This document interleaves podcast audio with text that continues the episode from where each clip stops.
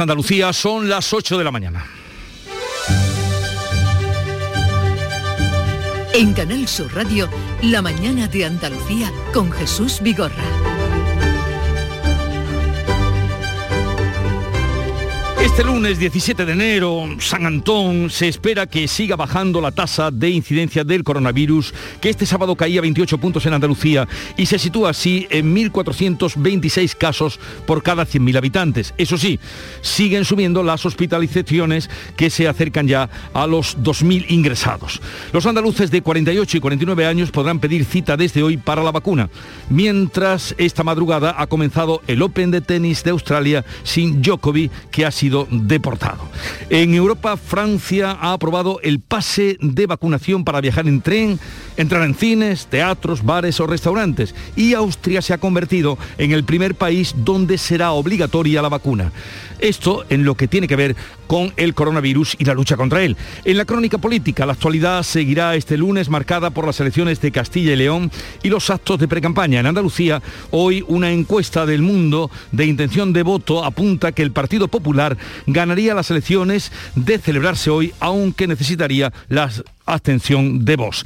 Y cita importante para hoy en Córdoba, donde Diputación y alcaldes van a volver a estudiar si la Nacional 432 se podría convertir en autovía o sigue siendo una carretera convencional. Social Energy. La revolución solar ha llegado a Andalucía para ofrecerte la información del tiempo. Hoy lunes esperamos cielos poco nubosos o despejados en la mayor parte de Andalucía, salvo en la vertiente mediterránea. Allí habrá intervalos de cielos nubosos que serán más frecuentes al principio y al final de la jornada. Atención al viento que sopla de componente este con más intensidad en el litoral y con levante fuerte en el estrecho. Bajan las temperaturas mínimas en la vertiente atlántica y se mantienen sin cambios en el resto, con heladas en el interior. Las temperaturas mínimas van de los 2 grados bajo cero en Granada, 0 en Córdoba, 4 en Jaén, Huelva y Sevilla, 8 en Almería, 10 en Málaga y Cádiz. Y las máximas se mantienen sin cambios, incluso pueden subir algo. Van a oscilar hoy entre los 18 grados que se van a alcanzar en Sevilla y los 13 de Jaén. Con Social Energy comienza el año ahorrando hasta un 70% en tu factura con nuestras soluciones fotovoltaicas y vino a la subida de la luz. Además, aprovecha las subvenciones de Andalucía y pide cita al 955-441-111 o en socialenergy.es. Solo primeras marcas y hasta 25 años de garantía. La revolución solar es Social Energy. Vamos a conocer ahora cuál es la situación del tráfico en Andalucía, cómo están las carreteras. Desde la DGT nos informa David Iglesia. Buenos días. Muy buenos días. Hasta ahora van a encontrar un accidente en Sevilla en la 66 de entrada a la capital hispalense que dificulta la circulación en Salteras. También en Sevilla ha estado la circulación lenta en la 49 en Castilleja de la Cuesta en sentido a la capital hispalense y en Málaga muchas complicaciones ahora en la A7 a la altura del Faro en sentido Marbella. Van a encontrar varios kilómetros de circulación irregular. La mañana de Andalucía con Jesús Vigorra. Noticias.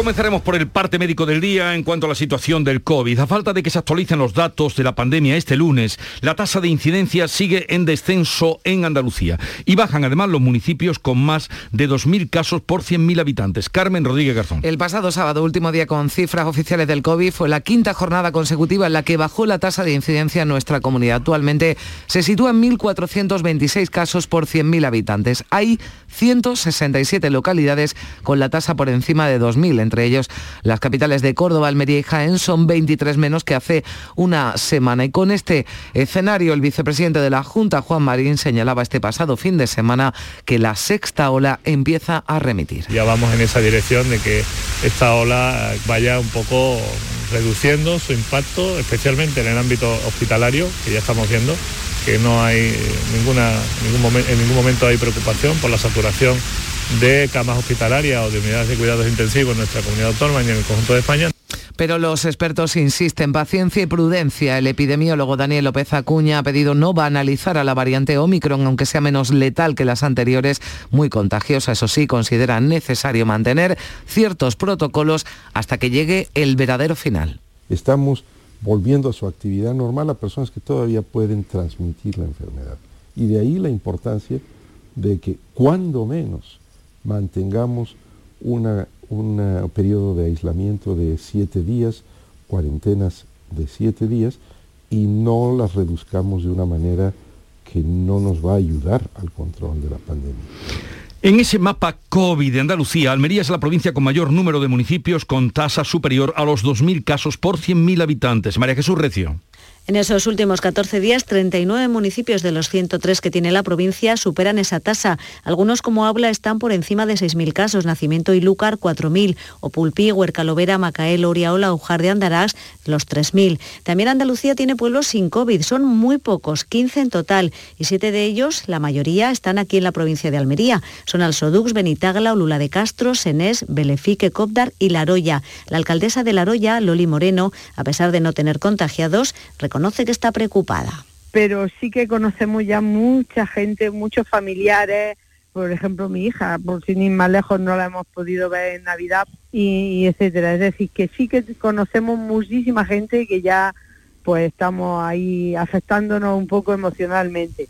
La evolución de la pandemia tras la Navidad nos deja más de 25.000 personas en cuarentena y unas 128 bajas laborales cada día de media. Y Málaga es la provincia andaluza con más enfermos de COVID ingresados, 410 de los más de 1.800 que hay en Andalucía. La presión hospitalaria se ha duplicado en las últimas tres semanas. Málaga, José Valero. Pues sí, así es. Este fin de semana hay un centenar de pacientes ingresados con COVID más que hace siete días. Con tal motivo, el primer edil de la ciudad, Francisco de la Torre, hacía ayer domingo este llamamiento a la población. Mientras no se produzca una curva en descenso de hospitalizaciones, debemos de seguir recordando que tenemos que procurar que aquellos que pueden vacunarse por la edad, sea tercera dosis, sea la vacuna infantil, la dosis infantil, que lo hagan. Buenos días, cielos basta. Y la vacunación, la vacunación como importante barrera frente al COVID. Desde hoy ya pueden pedir cita para vacunarse con la tercera dosis los andaluces de 48 y 49 años. Y está previsto que durante la semana se abra el turno para los menores de esa edad. Hoy llegan algo más de 300.000 vacunas de Pfizer Andalucía, 130.000 de ellas pediátricas, para continuar también con la vacunación de los niños de 5 a 11 años. A los puntos de vacunación sin cita pueden seguir acercándose, acudiendo los mayores de 50 años para recibir la dosis de refuerzo. Tercera dosis para mayores de 50 años no es necesario coger cita. Este domingo en el Museo Ibero de Jaén seguían acudiendo también no vacunados a recibir el primer pinchazo. Se está notando captación de, la gente, bien sea por el certificado, bien también mucho motivo de, viaje a otros países que le exigen la, la vacunación para entrar y eso pues, ha motivado bastante el tema de la vacunación de primeras dosis. Y fuera de Andalucía y fuera de España, Austria va a ser a partir del 1 de febrero el primer país de la Unión Europea en imponer la vacunación obligatoria a los mayores de 18 años. El gobierno prevé multas de entre 600 y 3.600 euros para los no vacunados. Y en Francia ya ha sido aprobado definitivamente el pase de vacunación. Va a entrar en vigor esta misma semana. Sin él no se podrá, por ejemplo, viajar en tren, entrar en cines, teatros, bares y restaurantes. Y esta madrugada, hora española, ha dado comienzo el Open de Australia sin Nova Djokovic. El serbio, el número uno del mundo, aterrizaba esta madrugada en Dubái después de ser deportado por no cumplir los requisitos de vacunación. La ley de inmigración de ese país de Australia le prohíbe volver en tres años, pero el primer ministro del país, Scott Morrison, ha dado a entender esta pasada noche que si Djokovic finalmente se vacuna, igual podría regresar el año próximo. Se trata de un periodo de tres años pero existe la posibilidad de que regrese antes. Si se dan las circunstancias, eso se consideraría en su momento. El periódico británico The Mirror saca a la luz una fiesta más a la que asistió el primer ministro Boris Johnson durante lo peor de la pandemia. Fue a una despedida de su asesor de defensa justo antes de la Navidad de 2020, incluso pronunció en esa fiesta un discurso. Un sondeo publicado este domingo arroja una clara victoria a los laboristas si las elecciones se celebraran ahora, pero quedan aún tres años. La imagen de Boris Johnson está muy dañada por el llamado Partygate. El jefe de la oposición quería estar no solo pide la dimisión, sino también una investigación por parte de la policía. Creo que violó la ley y que ha mentido. Entiendo que el gobierno quiera esperar a la investigación interna, pero todo está muy claro y cuando el informe esté listo debería pasar a manos de la policía. Según los medios británicos, el Partido Conservador trata de adelantarse al impacto que pueda tener ese informe y prepara una operación de limpieza para salvar a Johnson. Prevé prohibir el alcohol en las oficinas de Downing Street y obligar a dimitir a un buen número de allegados. Les hablamos ahora de la actualidad política porque según una encuesta que publica El Mundo Andalucía, el Partido Popular ganaría las elecciones andaluzas si se celebrasen hoy y solo necesitaría para ganar la abstención de Vox. El PP con entre 48 y 49 escaños se quedaría solo a seis diputados de la mayoría absoluta fijada en 55. El socialista Juan Espada se quedaría 10 puntos por debajo con entre 32 y 33 escaños. Vox se situaría como la tercera fuerza política en Andalucía. Ciudadanos perdería 12 puntos, pasaría de 21 diputados a entre 3 y 4 parlamentarios. Con la suma de escaños de la formación naranja, el gobierno de Juanma Moreno se situaría en un máximo de 53 escaños a solo dos de la mayoría absoluta. Encuesta que publica El Mundo, mientras en ABC entrevista al presidente de la Junta, a Juanma Moreno, que ha insistido en que la legislatura va a durar lo que quieran PSOE y Vox. Dice que normalizar la pandemia y conseguir acuerdos parlamentarios en un ambiente de campaña serán clave para fijar la cita con las urnas. Y fíjate lo que dice Jesús en esa entrevista al presidente de la Junta.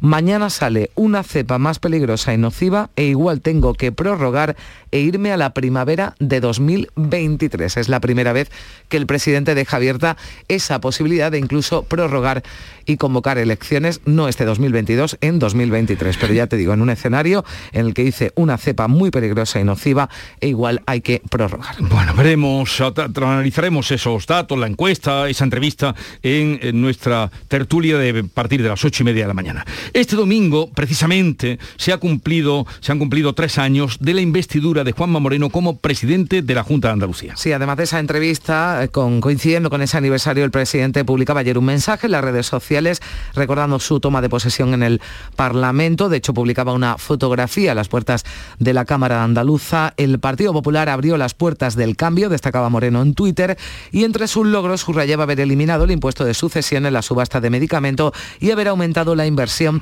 en sanidad. Este fin de semana, además, ha participado en la pre-campaña de las elecciones de Castilla y León, acudía al Congreso del PP en esa comunidad y haya insistido en que no adelantará elecciones siempre y cuando PSOE y Vox, decía, le dejen gobernar. Se va a depender de la actitud que mantenga el Partido Socialista y Vox, que son los que ahora mismo pueden limitar la, la propia legislatura. Si ellos mantienen una actitud que nos permita mantener, sacar adelante los decretos, sacar adelante las leyes, sacar, gobernar para los andaluces, yo seguiré gobernando. Declaraciones de Juanma Moreno este fin de semana, cuando también el PSOE andaluz ha presentado ya oficialmente a Juan Espadas como candidato a las elecciones autonómicas en un acto que se celebraba el sábado en Granada y que contaba con la presencia de Pedro Sánchez. Decía Espadas, Andalucía ha sufrido en estos tres años un cambio, pero a peor, decía el líder del PSOE andaluz que la radiografía del retroceso de estos tres años son las colas en las puertas de los centros de salud para coger una cita telefónica con un poco de suerte tres meses después, las 2.000 unidades educativas públicas menos, los 8.000 sanitarios despedidos, los 3.000 docentes a la calle, los dos años de espera para la atención de personas con dependencia. Pues bien, en este lunes de celebraciones, declaraciones y encuestas, 80 alcaldes de la provincia de Sevilla van a protestar esta mañana por la situación de la sanidad pública en los últimos meses. Cuéntanos, Araceli Limón. Buenos días. Los ediles se han constituido en una plataforma y denuncian que la atención primaria en sus pueblos es de un auténtico colapso. Le piden a la Junta que dote a los centros de salud de medios y recursos eh, necesarios y niegan intereses partidistas ante el hecho de que la mayoría de estos alcaldes sean del PSOE o de Izquierda Unida. Lo de esta forma el alcalde de Utrera, José María Villalobos. La realidad es la que es, más allá de que se pueda pintar de un color o de otro, ¿no? y que la, la situación sanitaria es alarmante y nos preocupa muchísimo a todos. La delegada de salud, Regina Serrano, ha defendido la gestión de estos años en toda la provincia, asegura que el personal ha aumentado en mil trabajadores y que se han hecho obras e inversiones importantes en hospitales como el de Osuna, el de Valme, además del antiguo hospital militar. No obstante, Regina Serrano se compromete a visitar los municipios afectados y a seguir trabajando. voy a visitar cada uno de los municipios donde me voy a sentar junto a los alcaldes, pero también a los profesionales sanitarios que hay y vamos a analizar las mejoras que se han implantado en cada uno de los municipios y lo que también podía ser susceptible de continuar mejorando. La concentración es a las 11 en las puertas de la Diputación.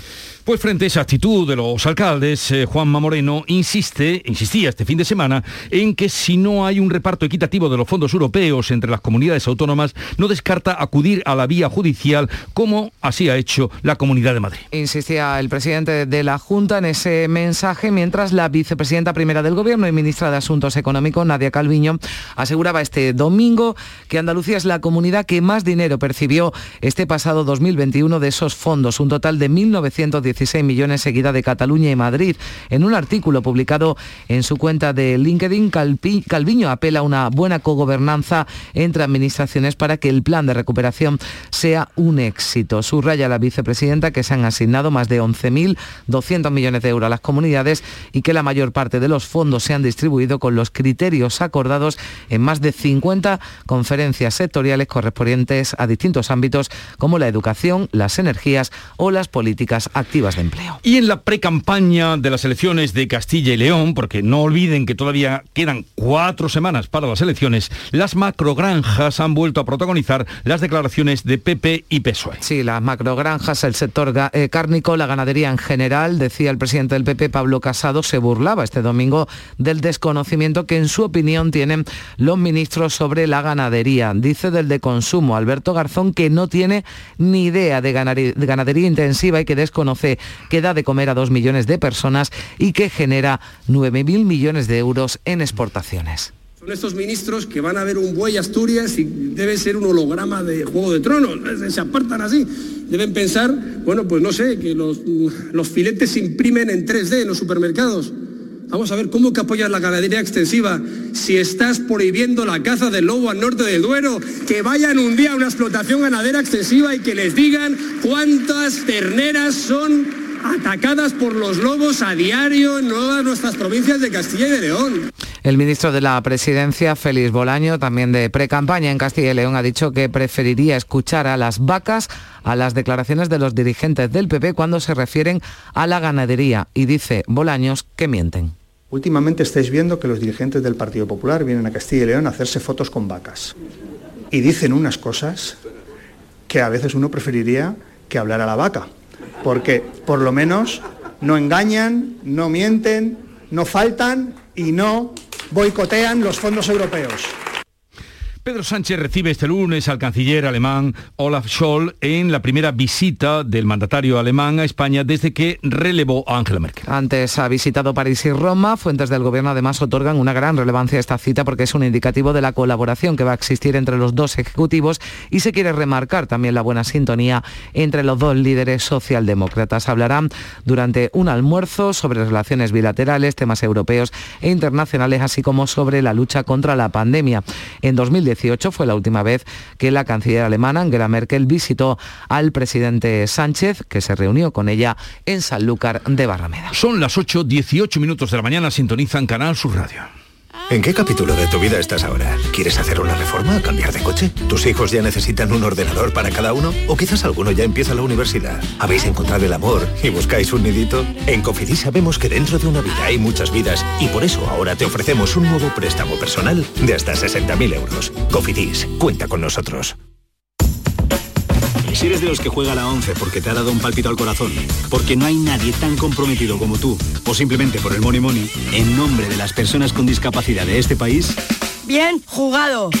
Porque cuando juegas a la 11, haces que miles de personas con discapacidad sean capaces de todo. A todos los que jugáis a la 11, bien jugado. Juega responsablemente y solo si eres mayor de edad. En cofidis.es puedes solicitar cómodamente hasta 60.000 euros, 100% online y sin cambiar de banco. Cofidis, cuenta con nosotros. La mañana de Andalucía con Jesús Bigorra. Noticias. Sigue la investigación sobre el lanzamiento de una barra de plástico a un jugador del Sevilla durante el derbi copero del pasado sábado. Sí, un hecho que obliga a suspender el encuentro mientras se sigue tratando de identificar y detener al autor o autores de la agresión en contra de lo que se informó. En un principio aún no se han producido detenciones y Joan Jordán, el jugador sevillista que recibió el impacto con ese tubo de plástico, se recupera bien del golpe. Técnicos de la Comisión Europea van a visitar la verja de Gibraltar mañana martes y el miércoles. ¿Para Ángeles Carreras? Bueno, pues se trata de una misión previa a la reanudación de las conversaciones entre Londres y Bruselas sobre Gibraltar tras el Brexit. Ambas partes anunciaron en diciembre que quieren alcanzar un acuerdo antes de Semana Santa. Fue cuando suspendieron momentáneamente estas conversaciones para el periodo navideño. Pues bien, la delegación que estará aquí mañana está compuesta por una decena de técnicos de aduanas, control de fronteras y mercado único que van a comprobar sobre el terreno cómo está funcionando el paso fronterizo entre la línea y Gibraltar. Reunión hoy en Córdoba en la que hay muchas esperanzas puestas para tratar de desbloquear el proyecto de conversión de la Nacional 432 en autovía que sube hacia el norte de la provincia. La vía transita por las provincias de Córdoba, Granada y Jaén. Se trata de un proyecto del que se lleva hablando años, pero que todavía no ha ejecutado ningún gobierno. El presidente de la Diputación de Córdoba ha convocado a los alcaldes de los municipios afectados para consensuar las alegaciones al estudio de la futura 81. Algunos alcaldes, como el de Peñarroya, Pueblo Nuevo, José Ignacio Espósito, recuerdan que queda mucho porque el proyecto se encuentra todavía en fase administrativa. Es bastante lento para lo que nos gustaría. Obviamente, en el momento que todo el proceso administrativo pues esté realizado y ya toque la ejecución de obra, pues lógicamente habrá que apretar al gobierno de, de España correspondiente y este lunes vuelve a subir la luz un 15% con respecto a ayer domingo y alcanzará un precio medio de 244 euros el megavatio hora. El precio máximo se va a registrar entre las 7 y las 8 de la tarde, será de 285 euros, mientras que el mínimo ya fue a las 4 de la mañana. Tras esta subida, el precio de la luz casi cuadriplica el importe registrado hace justo un año. Es el precio más alto en lo que llevamos de 2022. Un alto precio de la luz que ha provocado un aumento de las instalaciones de placas solares, según la Agencia Andaluza de la Energía en los primeros nueve meses de 2021, 11.500 viviendas y pequeñas empresas se sumaron al autoconsumo. Y nos dicen desde una empresa de gestión medioambiental, su fundador Manuel Parrilla, que el sector espera que en este 2022 se tripliquen las instalaciones de esas placas solares. Eh, está creciendo muchísimo. Las perspectivas de la Comisión Nacional de Mercados y Competencia eh, es que el año que viene se triplique el número de instalaciones de autoconsumo domésticas y pequeñas industriales.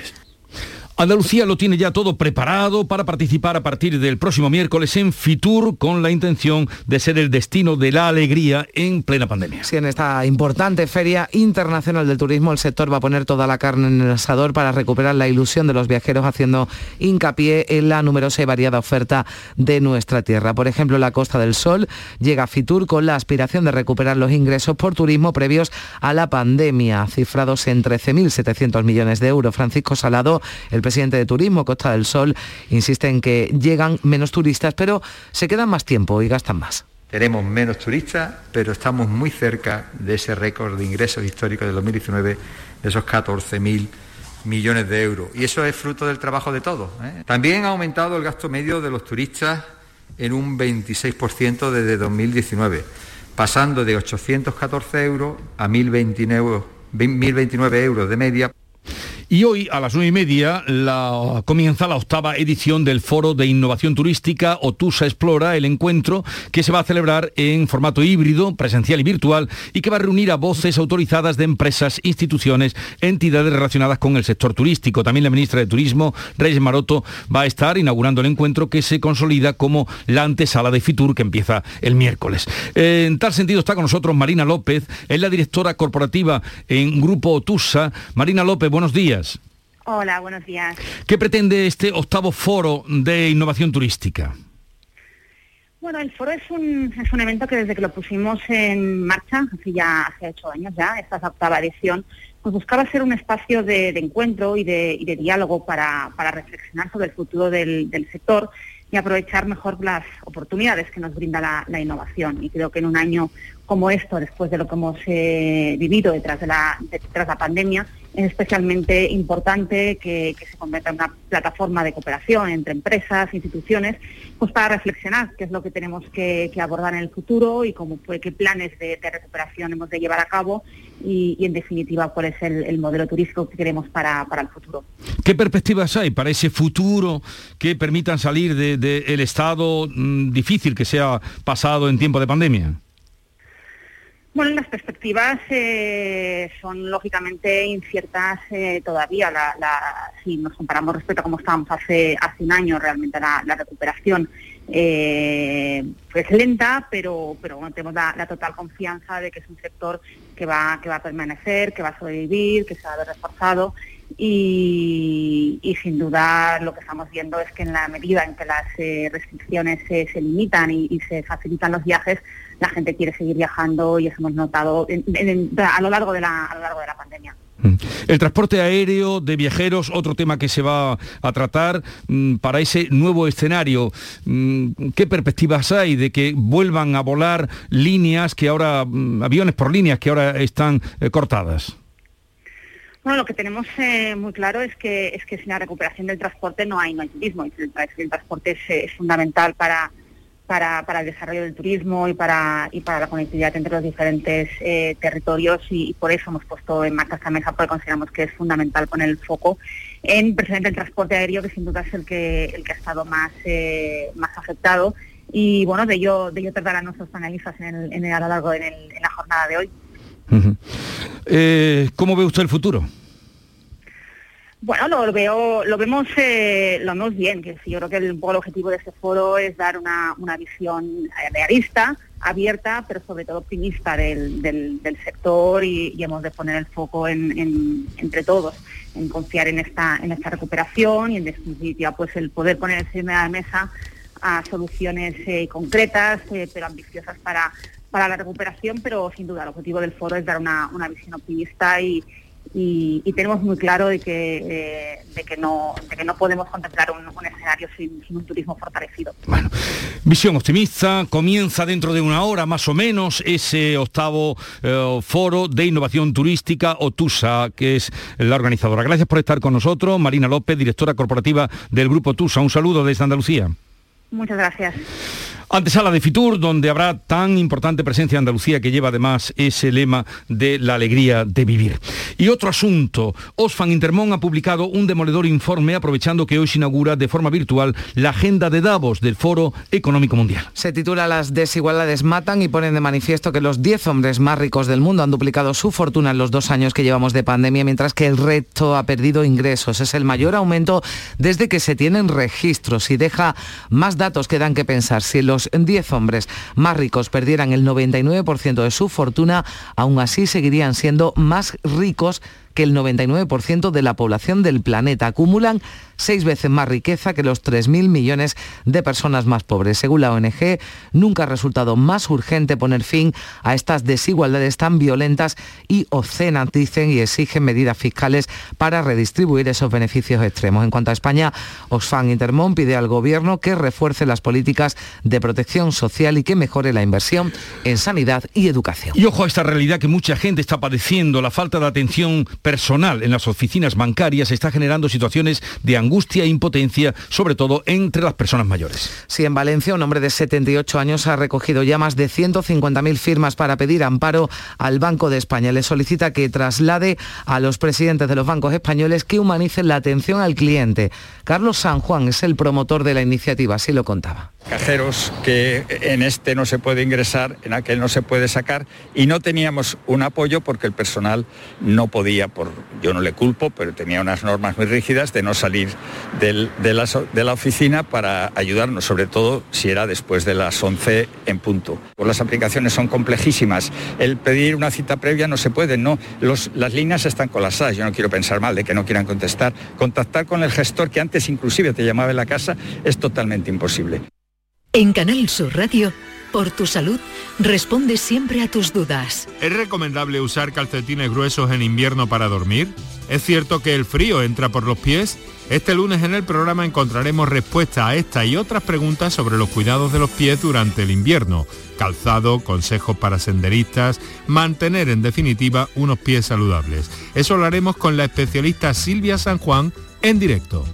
Envíanos tus consultas desde ya en una nota de voz al 616-135-135. 616-135-135.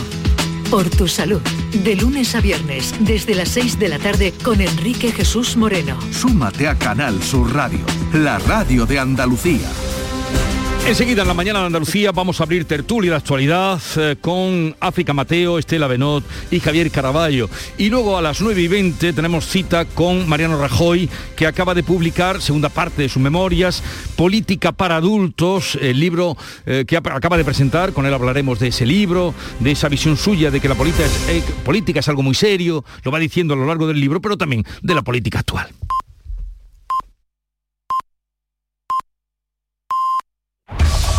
En la mañana de Andalucía de Canal Sur Radio, las noticias de Sevilla.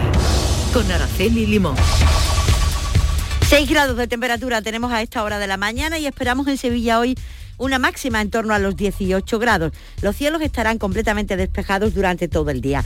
El tráfico a esta hora de la mañana es intenso en las entradas a la capital por la Avenida de Andalucía, el Puente del Alamillo, Las Delicias, Juan Pablo II y el Puente del Patrocinio. La circulación también es intensa en la ronda urbana norte en ambos sentidos y la Policía Nacional continúa trabajando en la identificación y localización del autor o los autores de la agresión al jugador del fútbol Jordán en el partido de los octavos de final de la Copa del Rey celebrado en el estadio Benito Villamarín. Vamos con la información deportiva. Iberfurgo.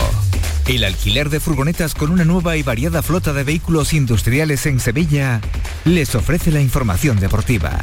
Nuria Gaciño, muy buenos días. Buenos días. Un gol de Sergio Canales en el minuto 73 de partido, en la reanudación de ayer a puerta cerrada en el Benito Villamarín, fue más que suficiente para que el Betis terminase ganando al Sevilla por 2 a 1.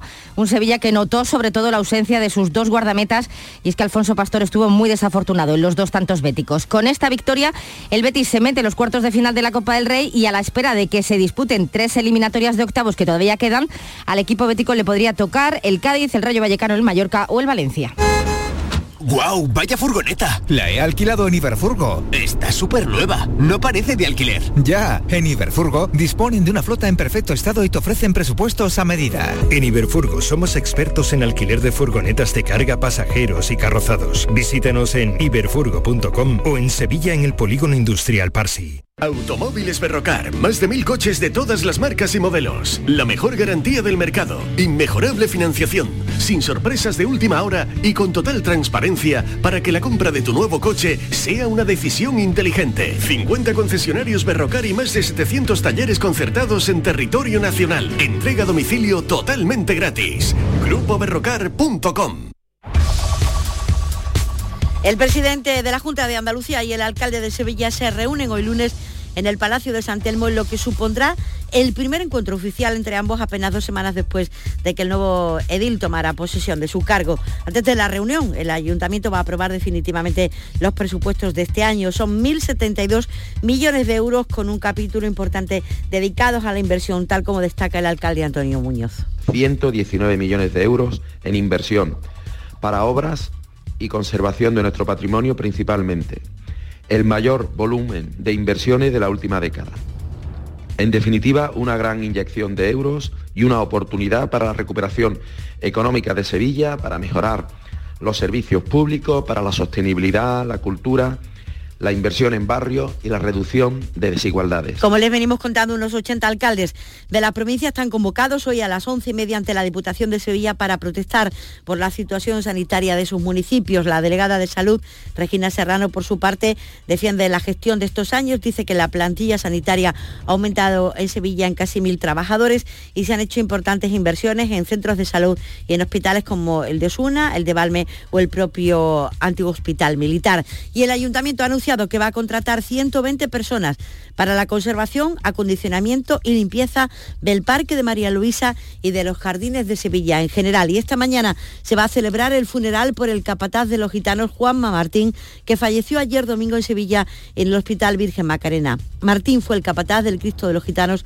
además de llevar cofradías tan emblemáticas como la Trinidad o San Roque. Tras el responso de este mediodía a la una en el tanatorio, a las 8 de la tarde tendrá lugar el funeral en el Santuario de los Gitanos, donde serán depositadas sus cenizas. Esta era una de las últimas llamadas de Juanma Martín recogida por los micrófonos de Canal Sur Radio. Benditos sean ustedes, el Señor de la salud, el Señor de pasión y la bien de refugio, y mi madre de las angustias.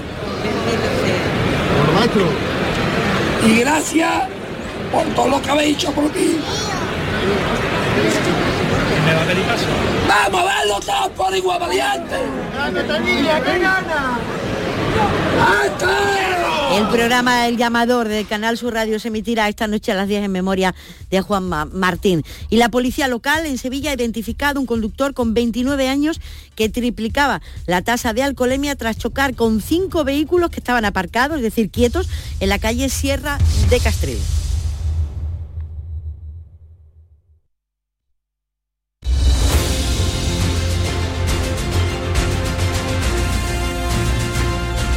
...8.35 minutos de la mañana, sintonizan Canal Sur Radio, la mañana de Andalucía, mm, larga desde primera hora y hasta las 12 del mediodía, y en un momento para analizar los asuntos de actualidad estarán con nosotros África Mateo, Estela Benot y Javier Caraballo. Buenos días. En el sorteo del sueldazo del fin de semana celebrado ayer, el número premiado con 5.000 euros al mes durante 20 años y 300.000 euros al contado ha sido 8885 08885 serie 51 051 Asimismo, otros cuatro números y series han obtenido cada uno de ellos un sueldazo de 2.000 euros al mes durante 10 años. Puedes consultarlos en juegos11.es. Hoy, como cada día, hay un vendedor muy cerca de ti repartiendo ilusión. Disfruta del día. Y recuerda, con los sorteos de la 11, la ilusión se cumple.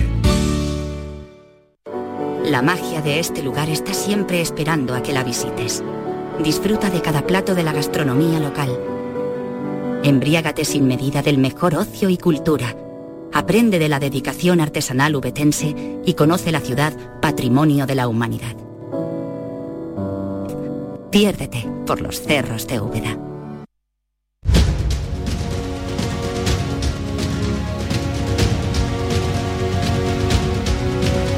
En Canal Sur Radio, La mañana de Andalucía con Jesús Vigorra. Y con África Mateo, delegada de El Ideal en Elegido. Buenos días, África. Buenos días. ¿Qué tal tiempo tenéis por ahí? Pues bueno, yo creo que va a haber un día, un día bueno, como suele ser habitual aquí en Almería. Es que aquí todo el mundo está llegando y qué frío, qué frío, qué frío, qué frío. Estela Benoz, qué frío. Buenos días, yo vengo helada. Yo vengo helada, ¿qué queréis que os diga? Hace un frío horroroso por ese puente de la Barqueta, cruzando el Guadalquivir, que es un río maravilloso, pero en este tiempo se pone que parece que estamos en, yo qué sé, en Sebastopol. Sí, ho- hoy hace frío. Además, los datos que me daban mis compañeros, um, eh, 8 bajo cero en, eh, en Pontones, eh, cero en Granada. eh, esta mañana cuando yo crucé más temprano que tú, el termómetro de la, marqueta, eh, de la barqueta daba 5 grados.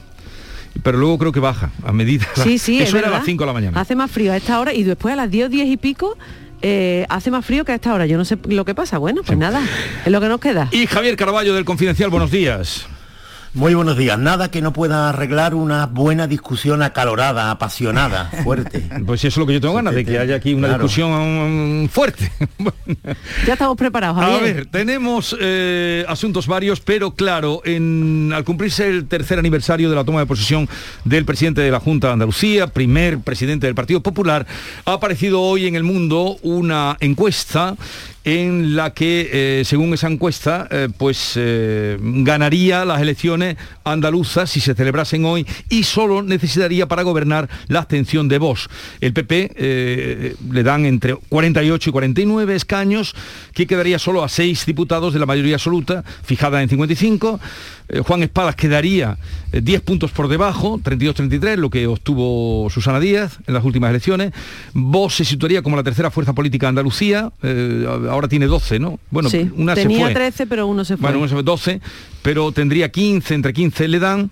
Y, en fin, así quedaría la cosa eh, en, esta, en esta encuesta. Como, no sé, como la veis, se acerca a vuestra idea de lo que puede ser el mapa andaluz, no lo sé.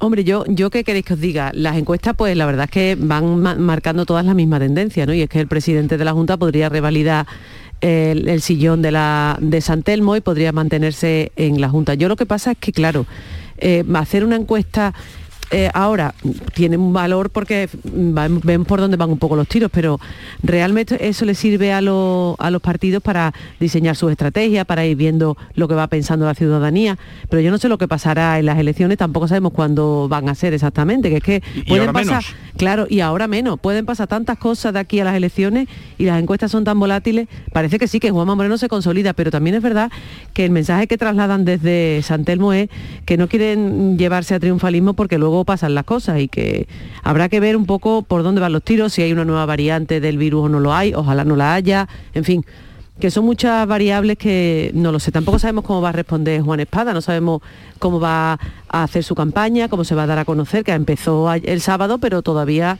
ha hecho poca cosa. A lo mejor resulta que luego barre en Almería, por ejemplo, no lo sé. Almería se lleva el 42%. En Almería, precisamente, Ya, por eso creo lo- que es donde peor lo tiene. Por eso lo digo, que Eso a lo lo- mejor lo ha dicho resulta... para pasarte la bola. Claro, no, y Porque además allí porque, da- oye, nunca se sabe, ¿no? Allí da casi un 42, ¿no? 42% Sí, voto para el Partido no, Popular. Casi un 44. Y, Ah, y casi además, 44, perdón. Sí, Más lo más, lo más destacable en Almería es el ascenso de Vox, que además aquí sí que se respira en el día a día de- del pulso político, o sea que, que la encuesta parece bastante pegada a lo que a lo que está sucediendo. El PSOE aquí está en horas muy bajas en Almería. Siempre está ese cuarto diputado para el PSOE y sexto para el PP que se están ahí debatiendo, de entre quedarse 5-4 o 6-3, eso siempre pasa en Almería en las últimas dos convocatorias por lo menos. Y, y bueno, aquí lo destacable es ese ascenso de, de Vox, porque el PP y el PSOE seguirían en los mismos números de siempre. Ahora esta encuesta le da el- solo el tercero al PSOE, pero lo máximo a lo que ha podido aspirar los últimos años ha sido al cuarto. A ver, eh, en contra de, de lo que pueda parecer, la novedad de esta encuesta de- del mundo de hoy, como las de otras que se han ido conociendo estos días, no es que el PP esté cerca de la mayoría absoluta. Esto no puede parecer una novedad teniendo en cuenta que en las últimas elecciones, en las de 2018 de noviembre, el Partido Popular obtuvo un registro muy bajo, eh, de los peores de, de- toda la historia de la autonomía, tan solo 26 o 27 diputados, eh, que, eran los de los peores momentos. Y entonces con respecto a eso, pues claro que es un buen resultado del Partido Popular, que casi dobla eh, el número de escaños. Pero esta no es la primera vez que se encuentra el Partido Popular en estas circunstancias. De hecho, es muy significativo que, que, eh, estamos en 2022, las elecciones pueden ser, eh, pueden ser en la primavera de, este año. Y la última vez que ocurrió algo exactamente igual que ahora fue en marzo de 2012, hace 10 años. Entonces, el, el candidato del Partido Popular, que era Javier Arena, consiguió 50 escaños, que es todavía a, a- Juanma Moreno no se le da 50 escaños sólidos, está po- un poco por debajo. Y, y- y Arenas hace entonces ese tiempo, 10 años, justo 10 años, consiguió 50 escaños en el Parlamento andaluz, pero no pudo gobernar. ¿Por qué? Porque había todavía un bloque de izquierda eh, sólido. La novedad de todas estas encuestas que eh, nos estamos encontrando ahora es doble. Por una parte, que el Partido eh, Socialista no consiga reagrupar a sus electores y motivarlos después de 36 años de hegemonía, que esto es, por ejemplo, es algo que no ha sucedido ni en Extremadura ni en Castilla-La Mancha. En Extremadura y en Castilla-La Mancha el Partido Socialista también ha sido hegemónico. Durante un mandato gobernó el Partido Popular, pero después el electorado Claro. socialista se rehizo y, y- y volvió a gobernar, que es lo que está sucediendo ahora, tanto en Castilla-La Mancha con Paje como en Extremadura. Pero en Andalucía parece que esto no está siendo así, que el electorado socialista no se consolida ni recupera lo que había perdido o la gente que se había quedado en su casa. Y luego está la división al margen de- del Partido Socialista, que está eh, entre Unidas Podemos eh, y Más País, pues eh, se presenta con tres fuerzas políticas y la izquierda. Entonces, la novedad de todo esto que nos están presentando ahora no es, en contra de lo que pueda parecer, que el Partido Popular se acerque a la mayoría absoluta, porque esto ya ocurrió hace 10 años. La novedad del panorama político andaluz es que la izquierda está más dividida que nunca y no suma.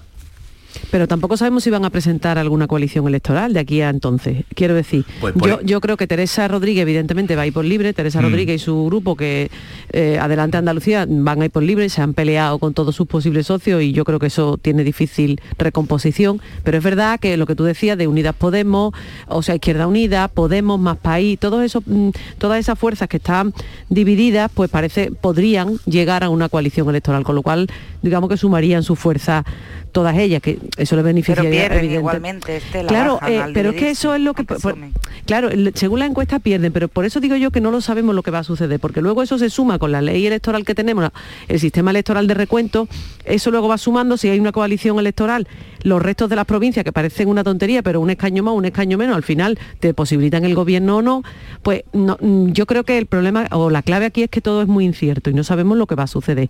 ¿Parece que Juanma Moreno va a ganar?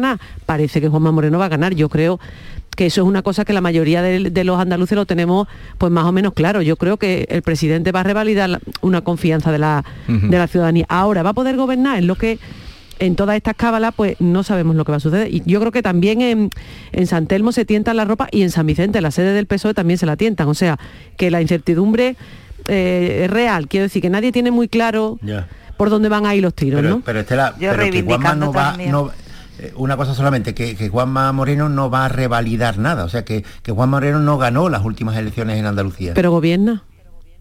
Ya, ya, pero que no va a revalidar ninguna Sí, mayoría. de revalida la presidencia. Si se queda con la- el sillón de la presidencia, Bueno, vale, revalida sí, su presidencia. eso sí, Claro, eso sí. pues ahí lo que yo quería decir. Y puede ser eh, que gane. Dime, eh, Sí, África. no, hay, hay algo tan, tan obvio que es eh, el- eh, la catástrofe de Ciudadanos que ni siquiera la hemos comentado ninguno de los tres en nuestro arranque, pero lo que sí se puede leer también de esta encuesta es que volvemos un poco al bipartidismo, porque ante esa debacle de Ciudadanos, eh, donde antes el PP y el PSOE las anteriores eh, sumaban ape- eh, superaban apenas los 50 diputados, ahora van a llegar a los 80 entre los dos, o sea que volvemos otra vez, aunque haya mucha fragmentación luego en el resto de partidos, eh, sí que volvemos a, a que la gente mm, confíe más en los partidos mayoritarios.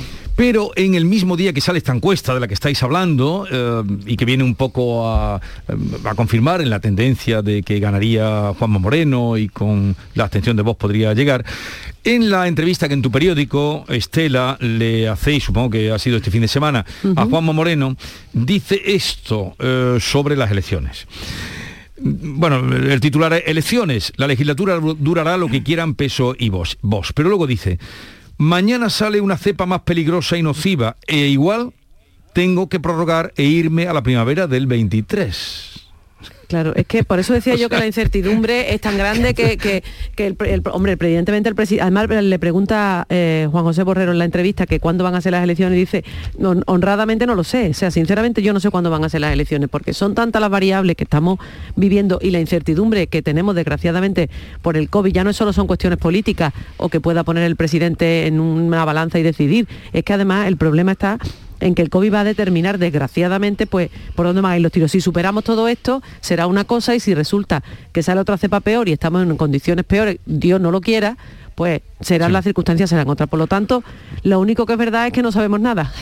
Al final, la conclusión, Sí, claro, el propio es- es- presidente. ¿no? ah, cuando tanto se había hablado de junio, junio, junio, pues ahora dice, si sale otra cosa peor, podemos irnos a la primavera del 23.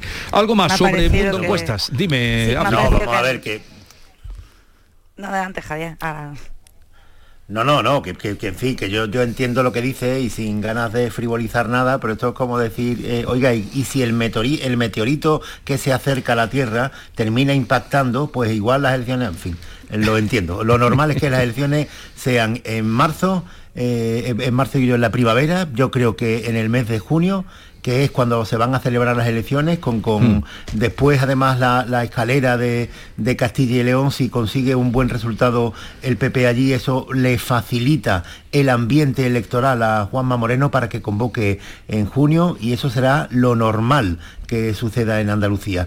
Todo lo demás, pues no mires arriba, que tú habrás visto la película también. No mires arriba, sí que la he visto, sí que la he visto. ¿Tú la has visto, Estela? No la he visto. ¿Y África, tú la has visto? yo tampoco. La tengo pendiente, pero me la voy posponiendo, ¿eh? Sí, Eh, siempre hay cosas mejores. Es recomendable. Eh, eh, a ver, vamos con otro asunto. Perdona Jesús que quería comentar que antes he dejado a, a Sí. Javier que justo sin irnos de la entrevista ha habido, ha habido algo que me ha parecido que ha estado muy acertado, Juanma, muy, muy ocurrente cuando le preguntan que si era tan importante el presupuesto porque no disolvió el Parlamento cuando no consiguió sacarlo adelante. Y entonces recurre a algo que me parece bastante de bastante habilidad y es que dice que como están en plena negociación con el gobierno de España por los fondos europeos y tal, que no quería que mientras, y dice textualmente, que mientras estamos con la pancarta y el megáfono nos roben la cartera. Me parece muy, muy oportuno, mm, bueno, una salida muy buena a, esa pregunta que le podía haber metido en un lío, porque es cierto, si tan importante eran los presupuestos y no los ha sacado adelante y había tanta partida para hacer en sanidad lo que él quiere hacer, que está la sanidad pues como unos perros, eh, bueno, pues es una salida bastante recurrente. Y también una respuesta eh, curiosa es la que le da cuando le hablan de la coalición, que viene lo bien que se han llevado, viene a demostrar lo que aquí tantas veces habéis contado vosotros, ¿no?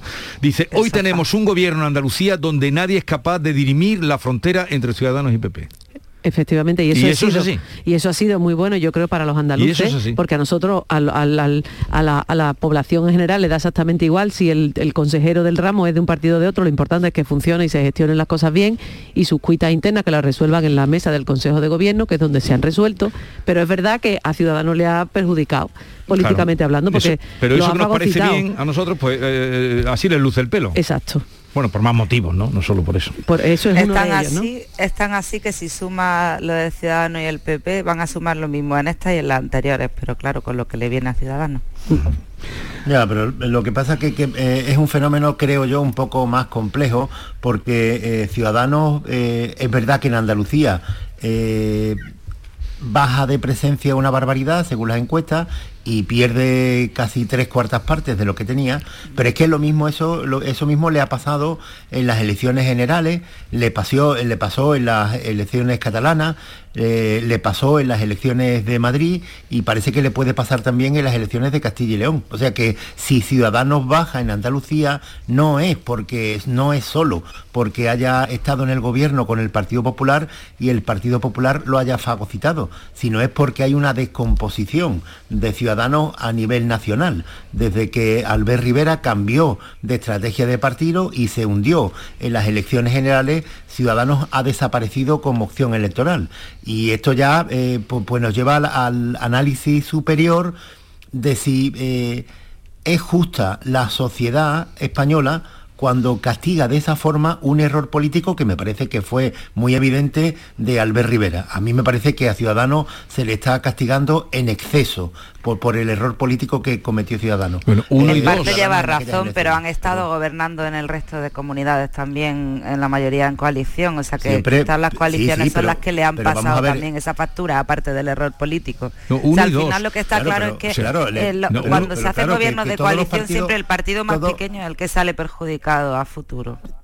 Sí, pero que, que- eh, vuelvo a insistir, que la descomposición de ciudadanos empieza en unas elecciones generales en las que ellos no estaban gobernando, eran oposición. Y ahí Albert Rivera baja de 50 ciudadanos a 10, o sea que, que que pierde la mayoría. Y a partir de ahí ya todo lo demás. ¿Es la explicación el gobierno en coalición? No. ¿Eso, eh, el gobierno en coalición afecta siempre a los partidos más pequeños? Evidentemente. Pero esa no es la razón por la que Ciudadanos está más bajo.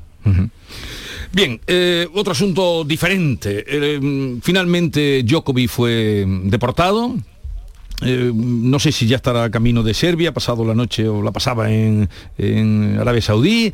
El Open de Australia ha comenzado sin él. Y esa afirmación del gobierno, son los jueces los que han dicho, si no se vacuna fuera de aquí, ¿qué os parece? A mí estupendamente. Y además lo peor no va a ser eso, lo peor es que veremos a ver si va a poder jugar en Estados Unidos y veremos a ver si va a poder jugar en, En Francia. en Francia. O sea que yo mm, creo que este señor que estaba haciendo una, está haciendo una barbaridad porque su decisión personal, por supuesto, es libre, igual que las de todas las personas. Pero lo que no puede es engañar, no puede mentir, no puede eh, sentirse por encima de los demás, que es lo que ha pasado en este caso. Yo creo que es un pecado de soberbia lo que le ha pasado a Djokovic, claramente, porque él se ha creído que estaba por encima de los demás y no lo está. Entonces, si hay unas normas, hay que cumplirlas todos. Hay muchas personas que a lo mejor no han querido vacunarse, han estado angustiadas y preocupadas y resulta que como trabajan en una residencia de ancianos, pues se han tenido que vacunar para poder seguir trabajando. Pues este señor, como es tenista y gana miles de millones, pues resulta que estoy por encima. Pues no, señor, usted no está por encima, está igual que los demás. Y cuando ponemos por delante la salud pública, porque es un bien superior al bien individual, hay que aguantarse y eso es lo que hay. Yo me encanta que nos juegue, me parece que el ejemplo que estaba dando a los jóvenes, porque es que eso es otra. Hmm. Este, este muchacho tiene muchos seguidores, tiene mucha influencia, porque evidentemente es un deportista de altísimo nivel.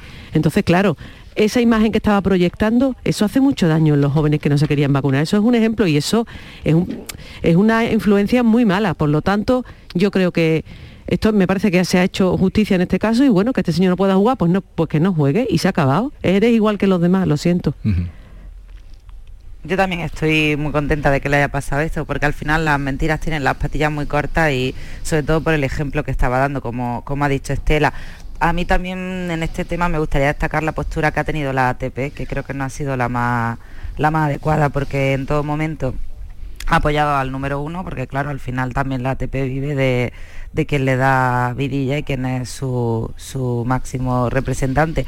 Pero la posición ha sido un poco mm, fuera de, de lo que debe de ser una institución como es. vamos. Dice la Asociación de Tenistas. Exacto. La única posibilidad de que en este tema tuviéramos aquí algún debate es que algunos de los que estamos en esta mesa fuésemos negacionistas, que creo que no hay ninguno. Así, porque este tema trasciende ya de eh, Novak eh, Djokovic. Esto no es ya una cuestión de- de- del número uno del mundo del tenis, sino que ya se había convertido todo esto en una batalla de los negacionistas contra los países como Australia que imponen restricciones en pos de un bien común, restricciones a las libertades personales. Es una libertad personal, la de él, de, de un derecho de, de- de, eh, decir, pues yo no me quiero poner esta vacuna, como si no quiero tomar cualquier otro medicamento. Tú, tú puedes con tu cuerpo hacer lo que te plazca. Esto me parece eh, que es inevitable, por lo menos. Pero eh, es que eh, Djokovic ya se había convertido en el abanderado del negacionismo en todo el mundo. Y todo el mundo estaba esperando el desenlace de esta polémica, y sobre todo los negacionistas, para saber si ganaban. Y a partir de ahí emprender otras acciones similares en, el resto de los países del mundo. Ha perdido el negacionismo. Esa es la batalla que ha perdido Djokovic. No la suya, sino la del negacionismo. Y la idea de que la legalidad y el interés general está por encima de Sí. los avatares personales. Pero ahora nos falta, Pero por, no crees- nos falta por ver, perdona África, el recibimiento en su país que van a transformar la- el victimismo cosa que tanto nos gusta, aquí todo es, alguien tiene que ser víctima de algo, en hero- heroicidad, porque ya se sabe la que están preparándole para recibirlo. Bueno, pues Entonces, allá... ¿esto pero, qué derro- es? pero derrotado, que haga lo que si ya- ya- Ha perdido, ha a la gente como Djokovic simplemente, o sea, que- que, eh, insisto, cada uno puede hacer lo que quiera, vacunarse no, pero cuando tú tienes una responsabilidad pública y una proyección pública, ya es otra historia, porque lo que sí sabemos es que hay gente que por no vacunarse se ha muerto, no uno ni dos, cientos. Y, ¿Y cuánto entonces habrá una de parte, una parte, una parte de lo de contagiarse es lo de menos, porque tú te puedes contagiar. El problema, eh, te puedes contagiar, incluso si estás va- eh, vacunado, puedes contagiar. El problema no es que tú contagies. El, el virus que contagia, que yo sepa, el virus que contagia a alguien que no está vacunado puede ser igual de letal o no que el que contagia a uno que está vacunado. No es que tú, te que tú puedas contagiar más. El problema de no vacunarse es que te- eh, tu, tu organismo eh, combate peor la enfermedad. Y hay mucha gente que por esa razón, por no haberse vacunado, ha terminado muriendo. Y todos estos Djokovic son responsables indirectos de muchas de esas muertes. África.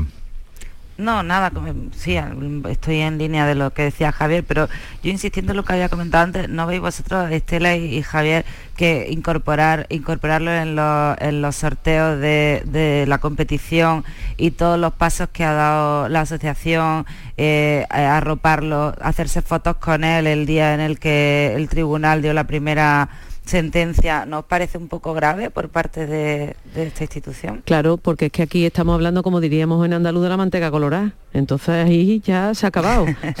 estamos hablando de dinero y de muchísimo dinero. Pero mira, hemos tenido... Yo estoy contenta También- porque el dinero no lo ha podido todo. Y ha sido un gobierno, también los jueces, que se han puesto en su sitio. Exactamente, por eso hay digo que que, el ser, dinero sea no lo ha- quien sea. que el dinero no lo ha podido todo. Y vuelvo al mismo ejemplo. Hay personas que trabajan en residencias de mayor que se han tenido que vacunar y no eran lo que querían a lo mejor. No han tenido más remedio porque tenían que seguir trabajando y eran las normas. Y la han cumplido. Este señor también la tiene que cumplir. Por cierto, el primer partido lo ha ganado Nadal y de la barra de plástico mm, que saltó en el derby Betty-Sevilla, mm, seguimos sin saber nada. Que saltó, ¿no? Que la tiró un Bueno, que energúmeno. sí, que la tiró. Pero ¿quién ha visto? ¿Quién lo ha visto? ¿Quién ha sido? Eso es lo que yo digo, porque ¿Quién claro, lo ha visto? ¿Quién ha sido? Eh, ahí, a ver, yo en este, este tema eh, yo creo que es bastante serio mm, al margen de la de la guasa deportiva, que yo creo que es lo que debe imperar en este sentido, Sí. ¿no? Yo vengo hoy con una camisa roja. Ya te he visto, ¿no? No sabía por qué. Pues sí, era, es por eso. Vengo con Ah, una vale, camisa vale, vale. colorada, que son los colores de mi equipo, como debe ser. Y, y voy. Sevilla, ¿no? Claro, y voy al trabajo, después al- iré al periódico luego y se meterán conmigo mis compañeros. Pues como debe ser. Y eso es lo que debe ser un, un partido, un derby, el deporte, y meternos unos con otros, y tú has ganado, Sí. yo he perdido, y esas cosas. Lo que no se puede permitir es que un cafre o un indeseable estropee pues una noche de fútbol, toda la familia y además haga un perjuicio económico a la ciudad de Sevilla, porque lo que se pone aquí sobre la mesa y lo que al final sale deteriorado es la imagen de una ciudad de Sevilla y además que el Sevilla y el Betis habían llegado a un acuerdo y habían registrado una marca que se llama el Gran Derby, una marca comercial. que eh, vendían por el resto del mundo, que le- al cual le sacábamos mucho dinero los dos clubes y la propia ciudad, Mm. y se la ha cargado este tío. Ahora, hay ¿A que quién es? Ah, pues no lo sé, pero ¿Quién es que lo yo, visto? yo no entiendo cómo los que estaban a su alrededor, porque claro, a, a lo mejor los pobres mm, de seguridad, hombre, no tienen 10.000 ojos, por mucho que estuvieran pendientes. Y puede ser que se les escape. Hay cámara. ¿Y los que estaban a su lado? Bueno, Estela Benó, África Mateo y Javier. Ahora seguimos, Javier, Javier, hay tiempo.